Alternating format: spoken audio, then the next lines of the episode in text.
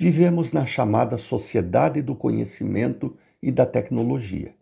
A consequência disso é a importância dada ao saber e ao ciclo de vida curto dos produtos. Antes, o Fusca mudava de cor a lanterninha do pisca-pisca, mas era o mesmo carro por 5, 10, 15 anos. Hoje, a Hyundai lança um modelo de carro novo a cada seis meses. A Samsung e a HP, smartphones e impressoras novas a cada três meses. E os biscoitos nas prateleiras de supermercado não são os mesmos do mês anterior. Quanto ao saber, porque a empregabilidade e o crescimento profissional dependem fundamentalmente de formação continuada.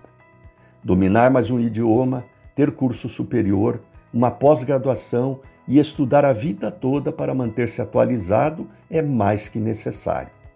Antigamente, bastava formar-se ou aprender um ofício, que ele seria suficiente para a vida toda.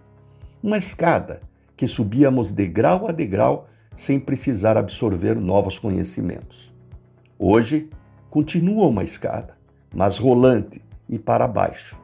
Quem não se atualiza não fica nem no mesmo lugar, mas cai na profissão.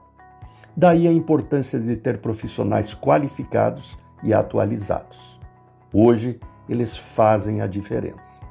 O maior patrimônio de uma empresa é o conhecimento que ela detém e a rapidez com que inova aperfeiçoando produtos.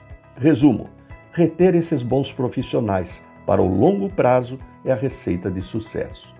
E isso só com projetos inovadores, bons salários e previdência privada. Renato Folador para a CBN.